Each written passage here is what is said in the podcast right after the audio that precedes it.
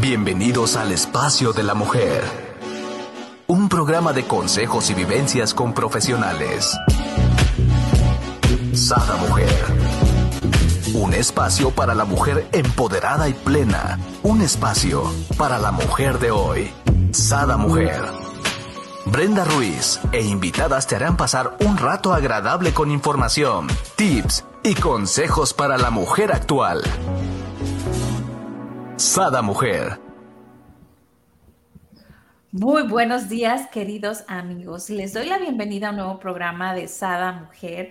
El día de hoy tenemos con nosotros a nuestra queridísima tanatóloga Verónica de León con un gran tema. Seguimos en el mes de abril, el mes del niño, y queremos apapacharnos de todos, todos los lados. Pues ahora vamos a hablar cómo apoyar a los niños a a sobrellevar una muerte de un ser querido, ¿no? Eh, para ello, pues con nuestra experta tanatóloga. Bienvenida, Vero, ¿cómo estás? Hola, querida Brenda, muy bien, mucho gusto, buenos días. Buen día, aquí encantada. Sé que no es un tema muy agradable, ¿no? El que vamos a tratar, pero es sumamente importante porque también ellos sufren, ¿no? Claro.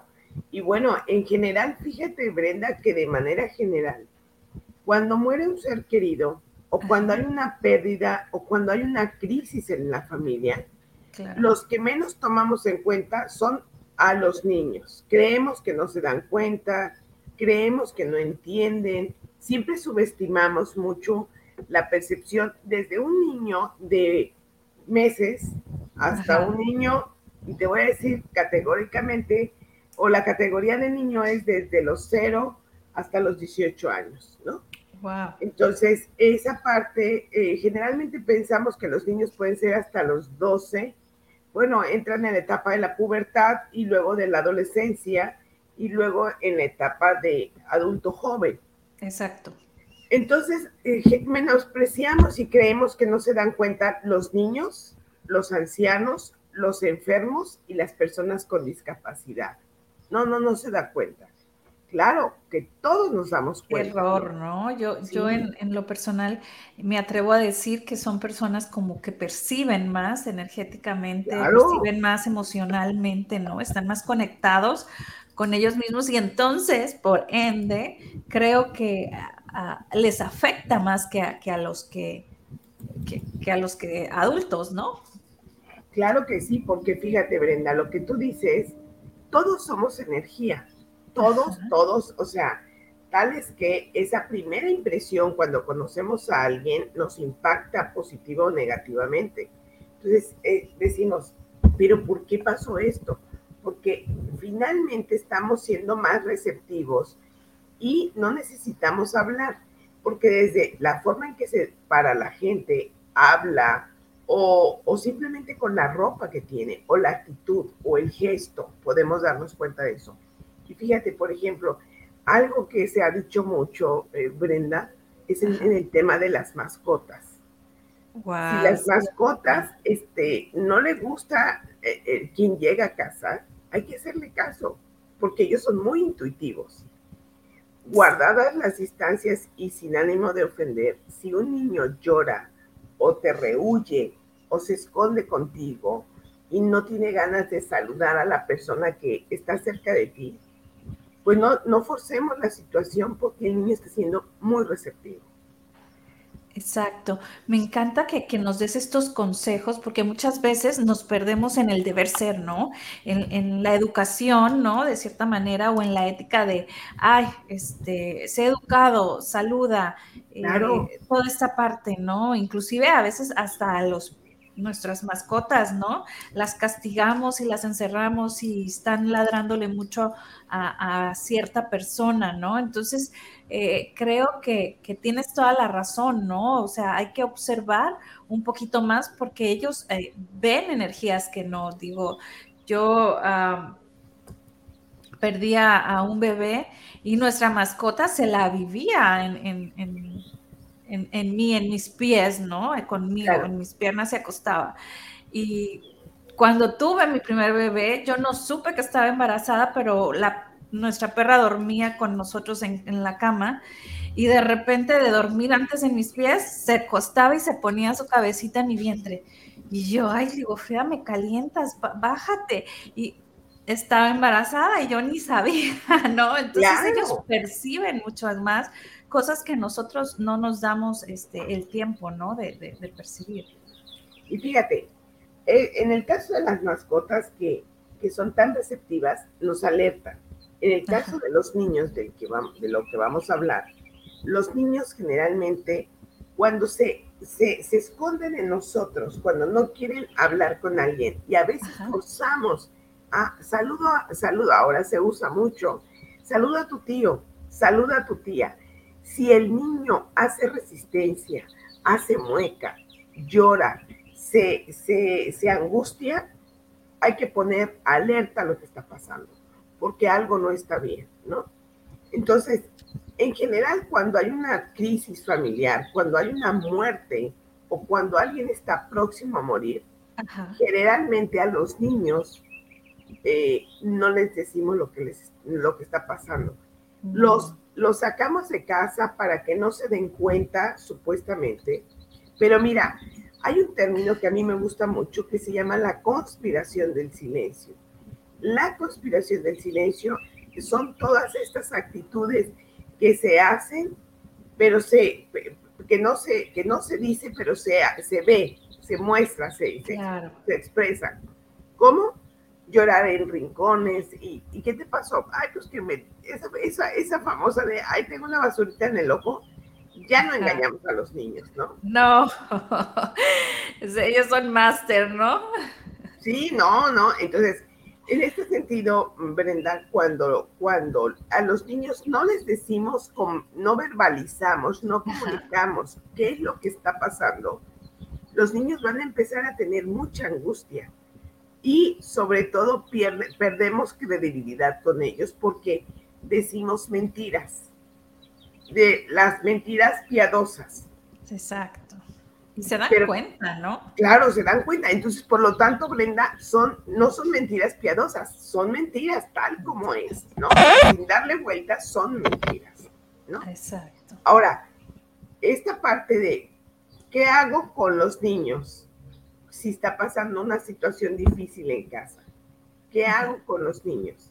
Bueno, habría que ver de qué edades son estos niños o niñas si hay niños, si hay niñas, si son solo niños, si son solo niñas, si, están, de qué edades están, eh, cuál es su nivel de madurez, cómo es el vínculo con la persona. Fíjate, ¿cómo darle malas noticias a un niño? ¿Cómo comunicarle? Primero tenemos que darnos cuenta que quien da las malas noticias o quien anuncia, vamos, cómo afrontar la situación de la muerte en un niño. ¿quiénes tendría que dar la noticia aquí, Brenda? Tiene que ser mamá. Mamá o papá, ¿no? O papá, o el tutor, o los encargados del cuidado de los niños. O te lo voy a poner más sencillo, o la persona con mayor empatía en los niños. Ok.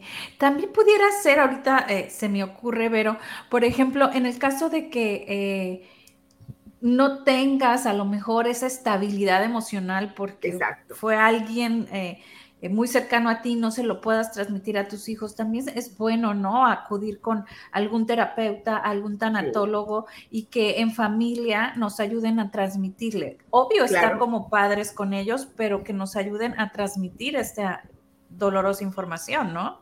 Claro, porque, igual tendrán tantas dudas de qué es la muerte, por decir, ¿no? y pues uno que ¿Cómo lo explica?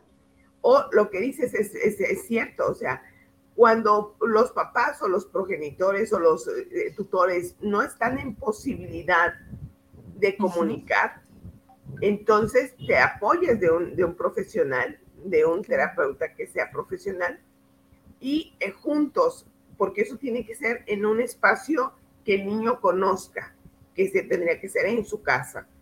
Porque puede ser que alguna situación sea tan caótica que ninguno de los padres pueda estar en condiciones de anunciarlo. Exacto. Entonces nos apoyamos de alguien o viene alguien que, que rescatamos, Brenda, que es el asunto de los padrinos. que los padrinos pueden tener una, una, una participación importante.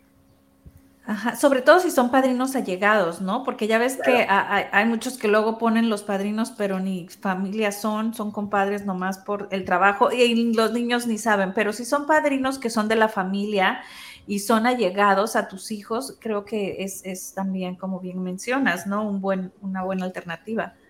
Así es. Entonces, creo que por ahí. Ahora, ¿qué vamos a hacer? ¿Cómo le vamos a anunciar la muerte de un ser querido a un niño? Yo, yo te diría, con palabras amorosas, suaves, en un espacio eh, propicio, es sustraerlo del, del, de lo caótico que puede estar la casa y buscar, puede ser en, en, un, en, la recámara de papás. Claro. es decir, vamos a sentarnos, vamos a cerrar la puerta, o eh, en un espacio, por ejemplo, que puedan estar lo más aislado de los ruidos, en un espacio de tranquilidad, de paz. Eh, quien comunica tiene que estar tranquilo, tiene que estar sereno. Si está llorando, también explicarle que está llorando y decirle que, es válido entonces. Claro, completamente y decirle me siento mal y entonces por eso está pasando esto. Y tiene que ser palabras suaves, dulces, amorosas, apacibles y darle el mensaje correcto, concreto. Y sobre todo, Brenda, responder las preguntas con honestidad. Claro, que esta es la parte yo creo más difícil porque es donde nos perdemos, ¿no? O sea, yo veo que luego eh, revuelcan entre la verdad con la mentira, entre que le quieren decir pero se lo disfrazan y dices tú, no, pues mejor no, no lo hubieras dicho, ¿no? Porque eh, sales de la realidad, ¿no? Por aquí me, gustaría comentar, nos dice eh, Naha, dice, ver a la muerte como un proceso natural daría menos dolor a los involucrados. Es ah, eh, correcto lo que está diciendo. hay que hablar, ojalá, y eso hablarlo para los adultos. Claro. Generalmente ni siquiera tomamos a la muerte como parte del proceso de la vida. Todo lo que tiene un principio tiene un final, por supuesto, que es un proceso natural. Todo lo que tiene vida en algún momento va a morir. Ajá. Por acá nos dice Adriana, dice, cuando hay un proceso de duelo en una familia, es cuando más se tiene que trabajar en equipo para que entre todos tejer una red de contención emocional y, y disminuir el impacto psicológico y afectivo, ¿no? La familia es un soporte bien importante. Mamá, papá, tíos o todos los que estén involucrados en ese núcleo familiar. O sea, la familia es un soporte fundamental que antes de ir, en este caso, en buscar apoyo afuera, la familia tiene que ser un soporte que dé eh, la tranquilidad, la paz, la seguridad, que van a estar bien a pesar de lo que sucede. Entonces, Contestar las preguntas con honestidad. Hablarle a los niños, por ejemplo, decirles, ¿te acuerdas que tu abuelito estaba muy, muy enfermo? Murió de esa enfermedad. Aquí vale la pena, Brenda, utilizar los muy. El muy disminuye el impacto, prepara al niño para lo que va a suceder, ¿no? Entonces, cuando tú le dices a un, a un niño, este, fíjate que papá eh, sufrió un accidente y quedó muy lastimado, muy lastimado, quedó muy herido. Esa palabra muy ayuda a pensar al niño que las posibilidades de vida sean menores. Entonces, esa es una parte que nos puede ayudar, Brenda, para poderles eh, decir las cosas como son. Hay que evitar, en la medida de lo posible, los eufemismos. Se durmió, se fue de vacaciones, se fue a otra ciudad, va a regresar. O sea, toda esa parte que a veces solemos engañar a los niños. Y lo peor, ¿sabes qué sería, Brenda? ¿Cuál? No decirles lo que está pasando. yo aquí tengo, tengo una pregunta, Vero. Por ejemplo, solemos, bueno, yo en lo personal no, eh, yo pienso que todos somos energía y, pues este cuerpo nada más es como pues otro, otro vestimento más, ¿no? Otro, otro vestido más, un conducto. Entonces, para mí es, ok, me morí, pero yo, mientras tú pienses en mí, mientras tú eh, me, vas a, me vas a sentir, o sea, ¿no? Entonces, para mí es transmitir como, ok, me fui de donde vino mi alma, regresó mi alma, pero me puedes ver con el pájaro de un el canto de un pájaro, me puedes sentir, o sea, yo sí siento que mis seres queridos me visitan, ¿no? Que, ya están en, en, el otro mundo de ese modo. Entonces, yo no sé si fuera bueno o malo transmitirlo así a los niños, o sea, a mis hijos, porque pues para mí eso es, ¿no? Sí, yo creo que tendríamos que ir a, responder las preguntas que ellos nos hagan, Brenda. O sea, a ver, eh, hay que hablarles de lo sucedido sin tanto detalle. Es platicarles qué fue lo que sucedió y de manera general. No, por ejemplo, si papá eh, sufrió un accidente, es decir, venía conduciendo, eh, tuvo un accidente en la carretera y quedó mal herido y lo llevaron al hospital. Por ejemplo, no, si tú si, si, si, si intentas decirle, mira, es que eh, quedó herido y ya no lo pudieron llevar a la ambulancia y fue la, la, el CEMEFO, la, la, la, otra ambulancia la que no queremos que, que llegue, ¿no? O sea, va a haber cosas que el niño no comprenda. entonces, porque, porque hay términos que no le vamos a explicar. Es decir, quedó herido, lo llevaron al hospital, o al abuelito, o su hermanito se cayó y se lastimó, etcétera. Tenemos que ser como muy generales y responder las dudas que de esta conversación surjan. Al niño hay que contestarle todo, todo lo que nos pregunta. y, si, no sé, Brenda, decirle, eso no lo sé, déjame investigar y te voy a contestar. Aquí me haces acordar de algo. Eh, la abuelita de mi hijo fallece cuando él tiene un año. O sea, realmente, pues eh, estaba súper pequeño, ¿no? Sí. Eh, y año y medio cuando, cuando fallece. Pero lo curioso aquí es que eh, yo lo que yo le dije es que ella se fue al cielo. Eso es lo que yo le dije, ¿no? Se regresó con Papá Dios y de allá nos está cuidando. Entonces, de repente, chiquito, yo lo veía en, la, en, en una puerta cristal que teníamos y volteando al cielo. Y le decía yo, ¿qué haces? Aquí viendo a mi abuelita Maricruz, decía, ¿no? Y de repente ya como, ¿qué serán? Tres años, vamos a una fiesta y les dieron globos de esos de los que se van, ¿no? Entonces se fue el globo de él y viene corriendo y yo dije, va a llorar que porque el globo que quiere otro, ¿no? Entonces viene bien contenta y me dice, mamá, mamá, mira, mi abuelita Maricruz está bien contenta porque le di mi globo. Y yo, ¿qué? O sea, yo llorando así, ¿no? Entonces, en, muchas veces eh, yo no sabía cómo responderle, porque en una de esas me dijo, mamá, es que yo me quiero ir con mi abuelita Maricruz, está solita allá en el cielo. Claro. Yo, le dije, no, hijo, o sea, y nos vas a dejar solos a tu papá y a mí, ¿no? O sea, nosotros te tenemos que cuidar a ti, tu abuelita ya está feliz y te está viendo, o sea, Aparte allá no te vas a poder llevar ningún juguete, le decía yo, no importa, yo me quiero ir con mi abuelita. Entonces, sí, a veces hay situaciones que nos dejan, no sé qué es lo correcto decirle, ¿no? Porque fíjate, fíjate eh, en este sentido, somos los adultos los que tenemos mayor problema para lidiar con el tema de la muerte. Los niños tienen el asunto muy claro. Ahora, usar esos eufemismos como se fue al cielo, fíjate, me recuerda a tu niño como en alguna ocasión yo no, yo no atiendo a niños, particularmente no atiendo a niños, pero en una ocasión llegó una señora joven, señora joven, se había muerto su esposo y llegaron con el nieto, un nieto como de ocho años, niño un precioso, encantador. Y entonces me dice la, la señora, quiero que vea a mi niño. Le dije, bueno, vamos a platicar.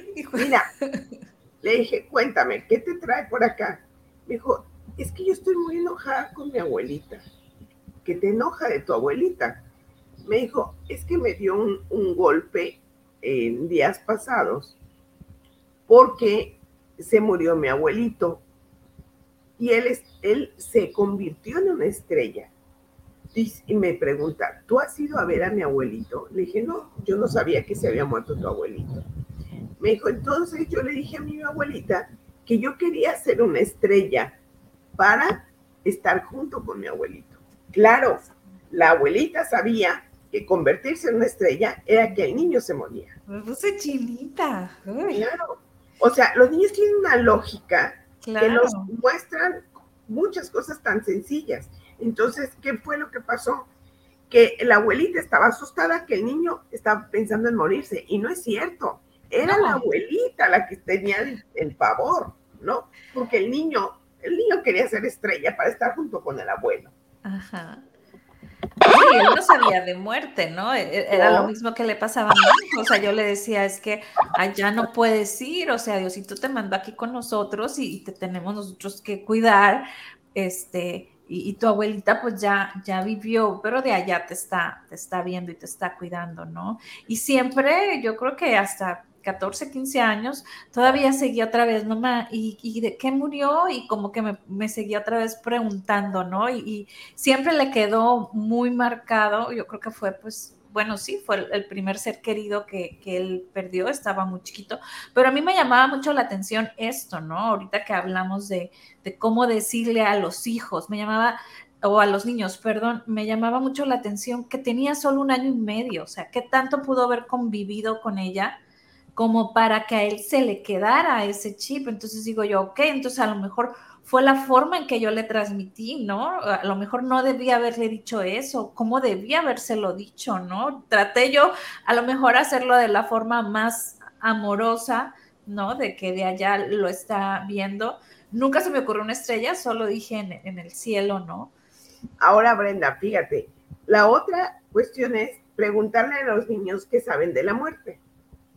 Sería muy bueno eso, ¿no? Antes de iniciar, es saber qué, qué, qué, representa para ellos la muerte. Claro, es, cuéntame, para ti, ¿qué es la muerte? Por un lado. Segundo, ellos a través de los videojuegos hablan de la muerte, pero dependiendo de la edad, desde esta concepción de cómo es, dependiendo de la idea, de la edad, tendrán una concepción de la muerte.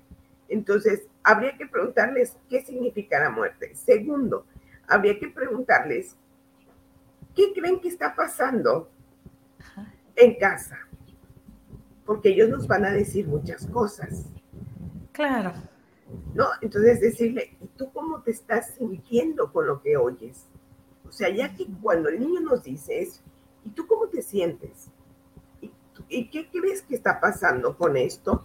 Con lo que está pasando aquí, ¿qué hay? O sea, entonces Tendremos que ser bien cuidadosos y escuchar, observar qué siente, cómo lo manifiesta. Y entonces, primero, preguntarle qué sabe. Segundo, qué siente. Y entonces poderle compartir lo que está pasando. Suave, sereno, en un espacio tranquilo. Y si puedo hacerlo de manera individual o, con sus hermanitos. Y entonces decirle, que seguramente va a escuchar a mucha gente que va a llorar o personalizar su abuelito, su mamá, su papá, su hermanito, etcétera. O sea, decirles qué es lo que puede pasar. Entonces, hasta ahí creo que vamos bien en el sentido de cómo puedo decirle y si el niño me dice, ¿y tú te vas a morir, mamá? También me voy a morir, pero en este momento yo estoy con ustedes y yo me voy a cuidar y yo voy a hacer todo lo posible para que tú y yo estemos bien o que tus hermanitos estemos bien. O sea, si tú dices, es que yo no me voy a morir y por alguna razón pasa y no hay posibilidades de que se queda muy enojado contigo. ¿No? Sí, fíjate, ahorita me estás, ah, se me viene a la mente una amiga, ¿no? Que tuvimos un programa de cerrando ciclos y ella cuando el papá, tenía seis años, cuando el papá va al hospital, eh, le dice, voy a regresar. Claro. Pero nunca regresa. Entonces, como que para ella fue la parte de, mi papá no me, no me cumplió. Claro, me falla. o sea, más allá de la muerte era como un enojo y un, y un coraje de me dijo que volvía y no volvió, ¿no? Claro, entonces evitar en la medida de lo posible palabras que pueden generar falsas esperanzas. Y entonces, si, si tú dices, este, si empiezas a llorar, dices, pero ¿por qué estás llorando? Porque también a mí me duele lo que está pasando, porque yo así puedo expresar mi dolor y tú también puedes llorar. Es como darle permiso a los niños. O sea, ¿qué es lo que está, qué puede suceder cuando no puedes lidiar con ese dolor? Entonces, decirle, por ejemplo, si hay que ir a la funeraria, plantearle la posibilidad de decirle qué es una funeraria, describir el lugar, que va a haber muchas gentes de colores, de por ejemplo negro o blanco, va a haber gente con expresiones de dolor, va, va a haber gente conocida que lo van a querer saludar. O sea, tenemos que ser demasiado descriptivos con ellos y quien lleve a los niños a la funeraria, que, que podamos ser respetuosos, Brenda, de cuánto tiempo quiere estar el niño en la funeraria. Hasta ahí. Puedes, se lo pueden llevar al cuidado. Ahora, fíjate, Brenda, ¿en quién deposito a los niños mientras los adultos están en la funeraria o están en el hospital o están en trámites? Porque muchas tragedias suceden cuando los niños están lejos del cuidado de los, de los progenitores y entonces surgen cosas indeseables. Porque, y además los niños se vulneran. Claro, ¿no? O sea, están, están vulnerables. Aquí me, viene una pregunta, uh, Vero. ¿Qué tan, eh, bueno, en, en mi caso, qué tan bueno es llevarlos a la funeraria y que vean? Yo realmente, digo, te digo, mi hijo tenía un año y medio, eh, era mi tamagotchi, así me decían, porque andaba con él a todos lados. Pero en cuanto al velorio de su abuela, la verdad no, no lo quise llevar porque decía yo, va a absorber toda la tristeza, ¿no? De, de, todo el mundo, son unas esponjitas los, los, niños chiquitos. Entonces era así como, ¿para, para qué este, es esa parte, ¿no? ¿Para qué exponerlos? Entonces, yo creo que ahí entra mucho el criterio de, de, los papás. En este caso, tu criterio dijo, bueno, pues es muy menor, no se daba cuenta. El punto es que después en casa sí puedas platicar con el niño en brazos y decirle, abuelita murió, pero yo estoy bien. Si me sientes triste, es por la abuelita, pero yo estoy bien contigo, ¿no? Entonces, irle narrando, por ejemplo, hay niños eh, me acuerdo en alguna ocasión que me tocó asistir a una madre que su hijo había muerto y él tenía una menor. Me decía, ¿Lo ¿la llevo? Le dije, sí, recomiendo que la lleve, porque tenía un vínculo muy fuerte con el papá. Entonces, la madre carga a la niña, te digo porque yo estuve en esa asistencia, carga a la niña y, y, entonces cuando le muestra en el, en el ataúd a su papá, dijo, mamá, mi papá se murió y no es porque hubiera comprendido la palabra, sino porque ella sabía que estaba en un lugar donde pues la gente ya no está viva. Claro. Entonces, cuando cargaron a la niña y la, y la muestra en el ataúd, le muestra el ataúd y me dijo, mamá, mi papá se murió, ya bájame, llévame a mi casa. Y empezó a llorar empezó a llorar y entonces le dije, es en este momento en quién deposita la confianza para que su niña se vaya a su casa. La lleva la hermana de la, de la viuda. Dice que la niña jugó, cenó, se durmió y dijo, ya me voy a dormir porque mi papá, porque mi papito ya se murió. O sea, pero no había tal conciencia de las palabras como tú y yo lo podemos hablar ahora. Claro. ¿No? Pero entonces la niña, cuando, cuando pasaron, pasó el tiempo, decía, cuando iba a la consulta con la terapeuta de los niños, que trabajamos juntas, decía, ¿tú no sabes que mi papito se murió? No lo sabía. A ver, cuéntame, ¿cómo estaba cuando estábamos en la salita de espera? No, cuéntame. Mi papito se murió y yo lo vi cuando estaba en su cajita. Ah, mira, esto permite a los niños constatar la muerte. Ahora, Brenda, fíjate, ¿cómo podemos enseñarles el tema de la muerte a los niños? Pues a través de la muerte de las mascotas. Ah, mira, cierto. Claro, que participen en todo su proceso de enfermedad, de llevarla a la veterinaria, de su hospitalización, de su muerte. Y ahora, no sé, mira, yo soy perruna de corazón y debo decirte que mi última perrita de cuatro que tuve, se murieron todas de ancianas, de 16 años, 14, 12 y 11. La última que se me murió tenía 14 años. Cuando muere, muy sensibles en la veterinaria, me dejaron un espacio con ella y le habían puesto una cajita de madera sobre acerrín y a ella le habían puesto un moñito, la habían acomodado bonita. E, estaba preciosa, muy bonita mi pequeña. Y entonces eh, todo eso con material biodegradable. Entonces me dan a la mascota y bueno, esa es la posibilidad de hablar con los niños de que murió y de que la vamos a enterrar y que si le quieres poner un juguetito de la mascota o si le quieres poner una cartita, o sea, todo lo que vincule y los niños tienen que, que participar en esta tarea.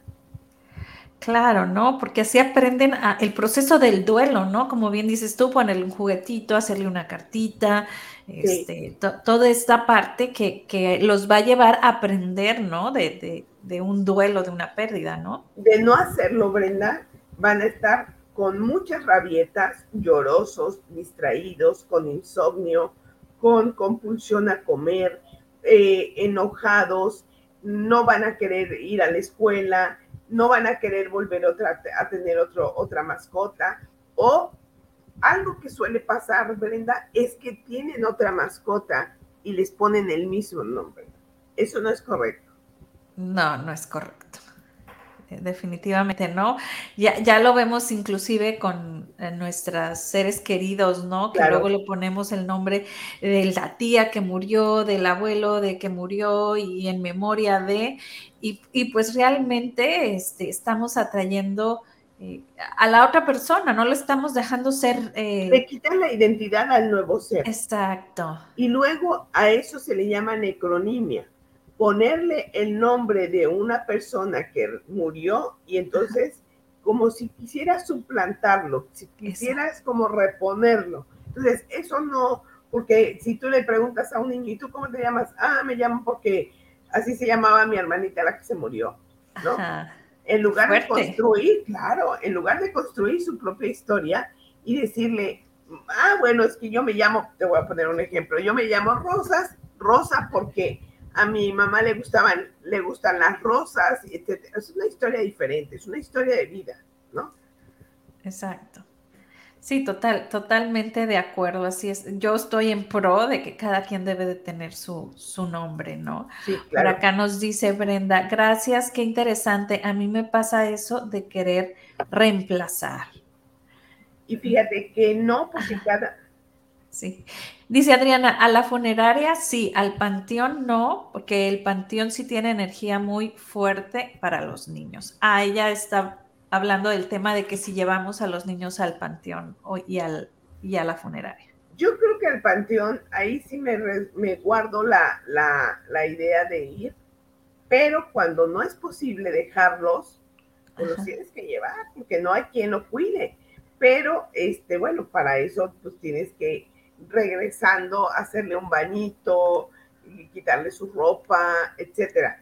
Pero, por ejemplo, sí a la funeraria, porque en la funeraria es un tiempo muy corto, es decir, vamos, está, y, y algo que quiero puntualizar, para los adultos es muy común, Brenda, que podamos, eh, por ejemplo, cuando escuchamos a un niño llorar en la funeraria, sí. bueno, nos desata todos los sentimientos porque conocemos la vulnerabilidad del niño.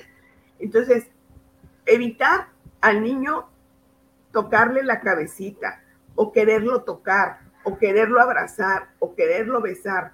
No, a los niños eh, él va a estar tan sensible y porque se siente muy expuesto. Entonces, ver a tanta gente lo puede asustar.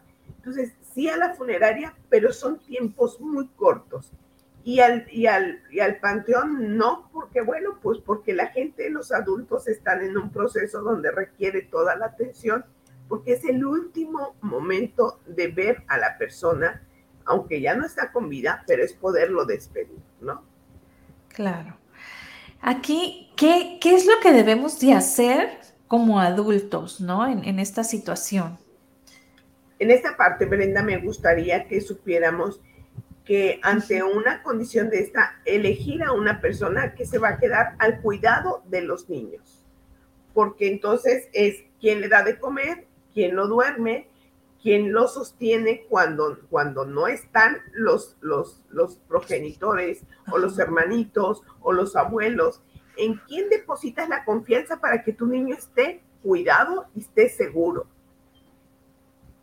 Exacto, o sea, tenemos que ver esa parte, ¿no? Claro, y por ejemplo, decirle al, niño, todo, todo me lo tienes que platicar, cómo estás, cómo pasaste el día, qué hiciste, qué comiste, o si no comió, o, o, entonces que nos vayan narrando como toda esa historia de qué pasó cuando nosotros no estábamos cerca de él.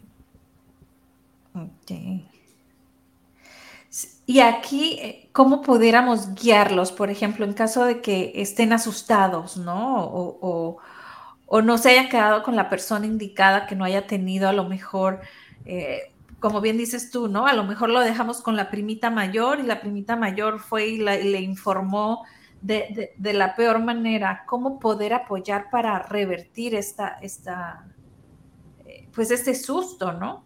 Fíjate, yo te diría que dependiendo de la edad, por ejemplo, si son menores, lo cargas contigo y lo abrazas. Ajá. Que el abrazo es una forma de contener, de sentirte protegido y de sentirte apapachado y decir, a ver, no estás solo, esto sucedió y empezarle a narrar qué fue lo que pasó. O habrá niños que estén tan enojados que no quieran ni siquiera el contacto físico. Entonces, a ver, siéntate y vamos a platicar. Y escucharlo, escuchar sus rabietas, escuchar sus... Pero ahí viene otro dato, la disciplina con el amor. Puede ser que esté muy enojado, puede ser que esté haciendo rabietas, pero no podemos permitir que se dañe, no podemos permitir que rompa objetos, no podemos permitir que lastime a sus hermanitos o a sus primos o a las mascotas, porque puede, puede ir con su furia contra alguien o contra algo, ¿no? Y ahora la otra parte de poderles enseñar cosas cuando pierden objetos importantes, como sus juguetes, como algún, alguna cuestión muy personal, y decir, bueno, pues a veces las cosas se van o se descomponen o dejan de servir, o las, en este caso de las mascotas, o que las mascotas se mueren, ¿no? Entonces, acompañarlos a que hagan todo su ritual. Si lo van a incinerar, ahí viene una parte importante. Categóricamente puedo decirte, Brenda, que las cenizas ni de, la, ni de, los seres queridos ni de las mascotas pueden permanecer en casa. Wow. Me, encantaría que nos dieras eh, los porqués, porque creo que hay mucha gente que, se sienten seguros o se sienten que todavía están ahí con el simple hecho de tener eh, las cenizas de su ser querido, ¿no? Y bueno, yo generalmente les pregunto a las personas que suelen quedarse con las cenizas mucho tiempo o, o todo el tiempo posible con las cenizas. Yo le pregunto, si no fuera posible la incineración, ¿podría tener en su casa el ataúd con la... ¿No? No. Bueno, hay casas para los vivos y casas para nuestros muertos o nuestros seres queridos. Y entonces es el cementerio, el panteón, el camposanto, y hoy cada vez vamos haciendo un giro en la concepción de estos espacios de llamarle jardín o parque funeral, tratando de restarle el impacto de lo que cuando hoy fue al panteón, no, pues ya sabes, ¿no?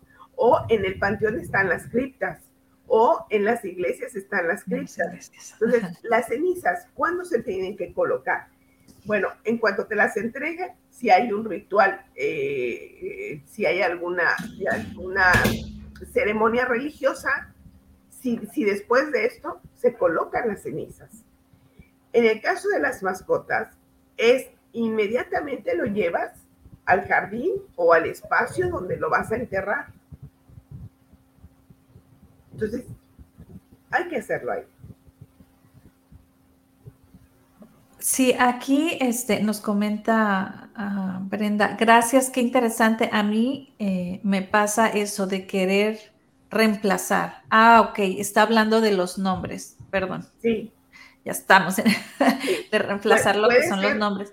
pueden reemplazar los nombres o puede, en este caso, reemplazar las mascotas o reemplazar los juguetes o querer, querer comprar algo parecido para que, ah, para que sienta que no es, que no se perdió o que se murió o que se fue o que se descompuso. No, hay que enseñarle a través de estas experiencias que nada es para siempre. Exacto, que nada es para siempre. Mira, aquí nos dice Adriana, mi sueño dorado es construir un panteón ecológico para humanos y mascotas e incluir rituales de despedida. ¡Wow! Pues apoyamos, manita arriba para tu sueño adorado, creo que.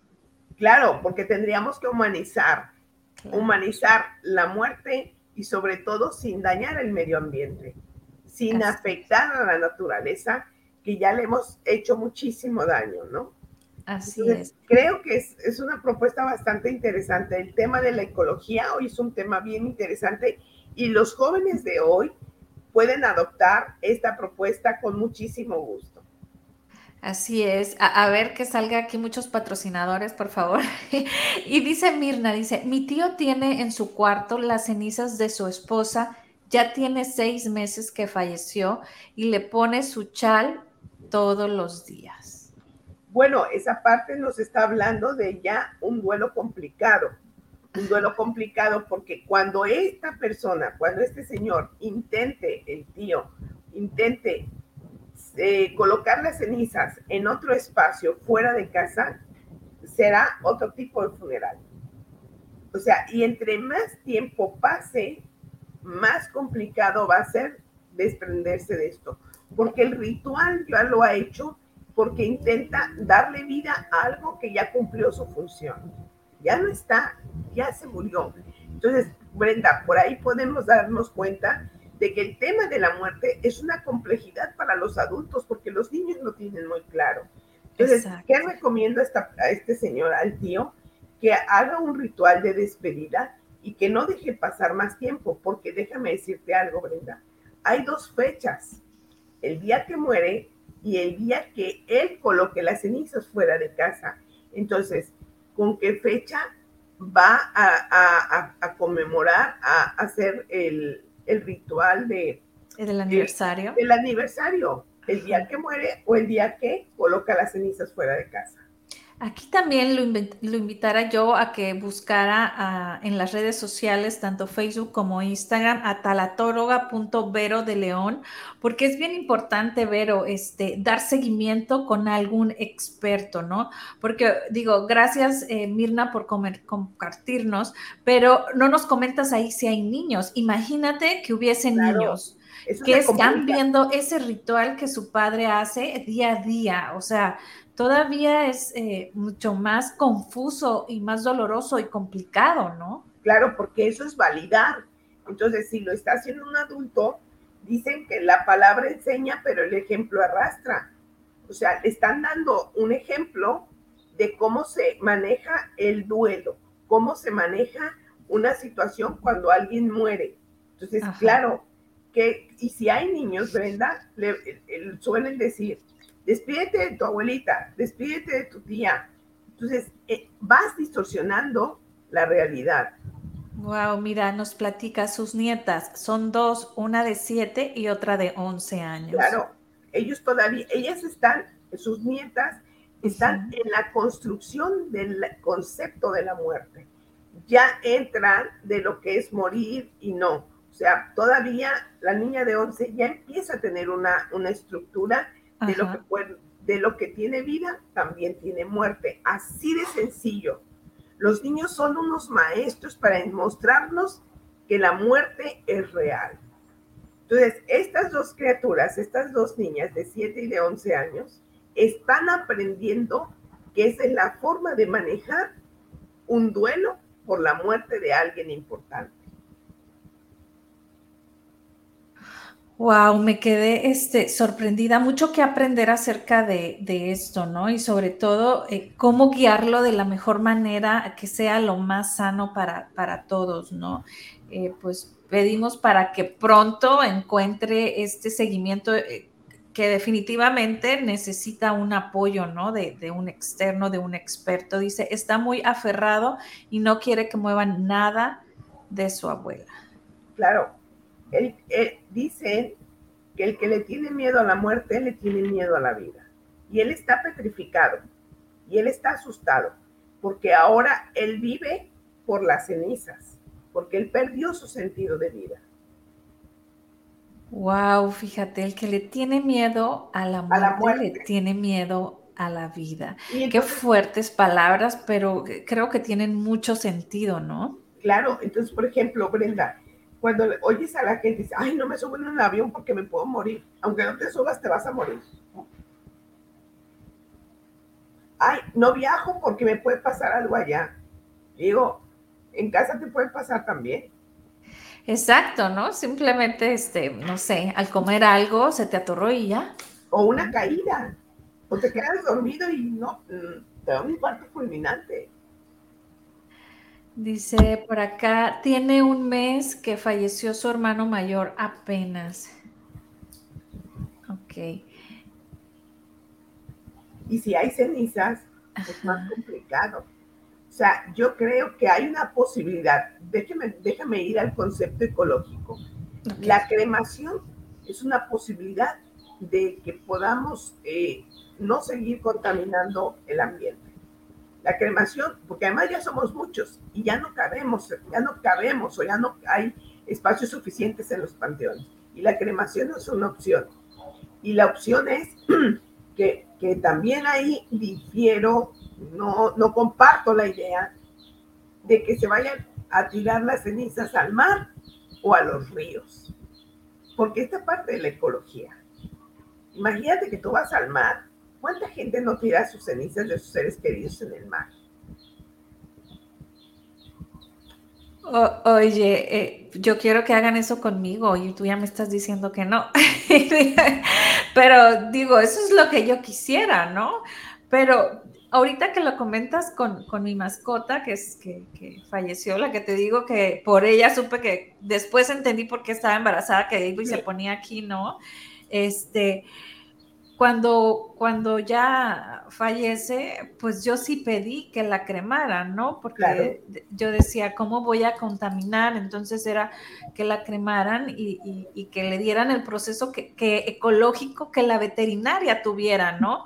Porque sí es, es bien importante y para mí no es el ir a visitar a una persona en un panteón o a, o a la mascota, ¿no? En algún lugar donde esté, sino sigo pensando que para mí somos energía y en el momento que lo piense, en el momento que aquí está, ¿no? Si de repente llegó un pájaro, ayer llegó un pájaro azul hermoso y le decía yo, ¿quién eres? A ver, dime, ¿quién me vienes a visitar? ¿No?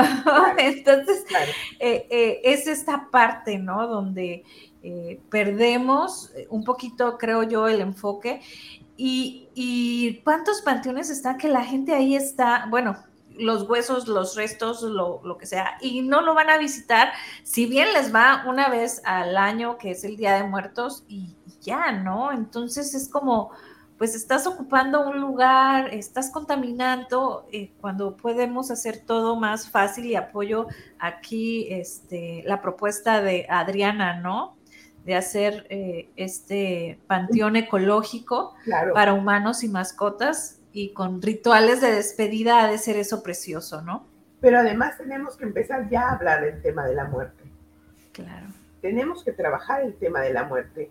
Y entonces, mira, Brenda, a mí me gustaría decirte que finalmente todos nos vamos a morir.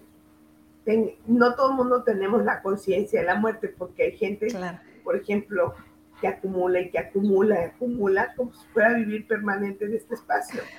O por ejemplo, que la gente eh, se resiste a que alguien muere y entonces dice, yo no voy a la funeraria, yo no voy al panteón porque no me gusta, porque evitas una realidad, ¿no?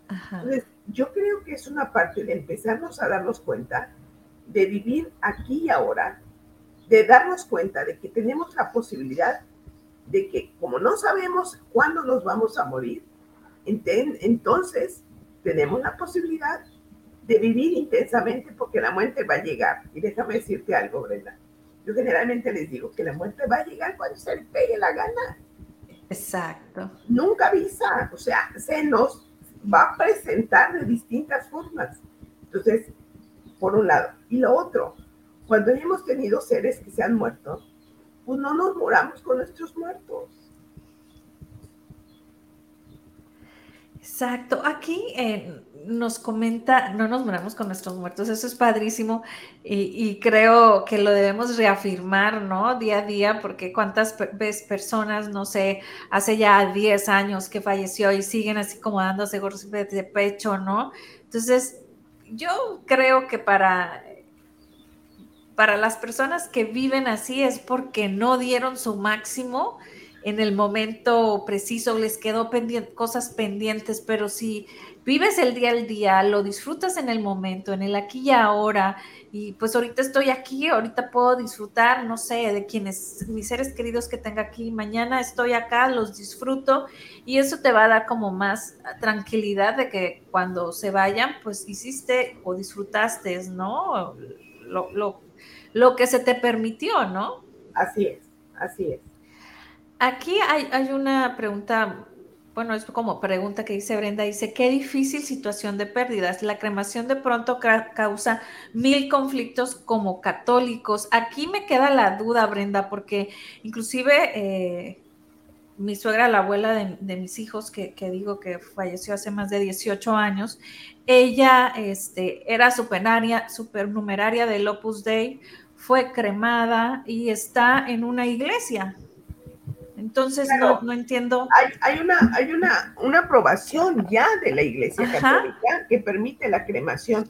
Claro, pero hay varios conceptos porque tiene que, tiene que ver con asuntos tradicionales de la familia. O sea, eh, que, yo creo que es como la concepción familiar y dependiendo del credo, pero en la parte católica sí está validado y sí está permitido la cremación. Así es ya es como familia, tú, tú, lo, tomes, ¿no? Pero definitivamente sé que la Iglesia Católica sí, y te digo, hace más de 18 años, ¿no? Entonces, ya, ya con eso, este, hace ratito que fue aprobada. ¿Qué crees, mi Vero hermosa? Se nos acabó el tiempo. ¿Algo con que nos quieras dejar? Eh, Brenda, este fíjate que tenemos tanto que hablar de este asunto y que amablemente nuestros comentarios han sido muy interesantes. Sí, muchas y me quedo con el, con el último de Brenda, que, que, que tendríamos que, para la próxima oportunidad que esté contigo, con todo gusto lo haré, hablar de cómo preparar nuestro propio funeral. Yo lo tengo preparado en una carta, pero ¿sabes qué? Luego digo, uno, uno se muere y hácelo con uno lo que le da la gana. Pero tú ya cumpliste. Pero ya cumplimos con, con haberlo hecho. Entonces, vamos a verlo. Yo les diría, eh, hoy, eh, producto de la pandemia, muchos niños se quedaron en orfandad. Muchos niños, porque murió papá, porque murió mamá. Y seamos amables, seamos amorosos, seamos eh, empáticos con estas criaturas. Y déjame decirte que en México, el 30 de abril, se festeja el Día del Niño. Y generalmente nos olvidamos de los niños que no tienen papás o abuelos o hermanitos o una pérdida. Y generalmente creemos que todo es amor y felicidad. Eso es una buena parte, pero falta la otra parte de que hay, hay niños, hay niñas que podemos contener con amor, con dulzura, con respeto, con empatía. Así es, hay que abrazarlos desde el alma, ¿no? Desde el corazón y no necesariamente tienen que ser nuestros hijos, ¿no? Si sabemos de alguien, de algún ah, vecino, de algún amigo, a lo mejor de nuestros hijos que está pasando por esta situación, pues hay que abrazarnos con, mucho amor y, darles, ¿no? De lo que nosotros tenemos, ¿no? Compartir. Así es. Pues, pues de verdad, qué gusto. Oh, igual, un gustazo. Y vamos a hablar ese tema porque creo que ese tema es, muy, muy bueno. Eh, el, preparar nuestro funeral, bueno, ese, está padrísimo. Eh, abrazo fuerte, fuerte a la distancia. Muchísimas gracias, Nivero, y nos vamos con tu canción. La, la, la,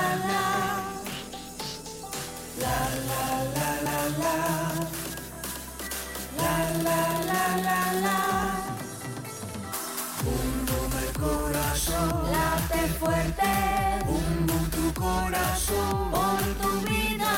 Bum el corazón late fuerte. Bum tu corazón. Bum el corazón late fuerte. Bum el corazón por tu vida. Bum el corazón late fuerte. Bum tu corazón por lo que vales y por lo que eres, por todo.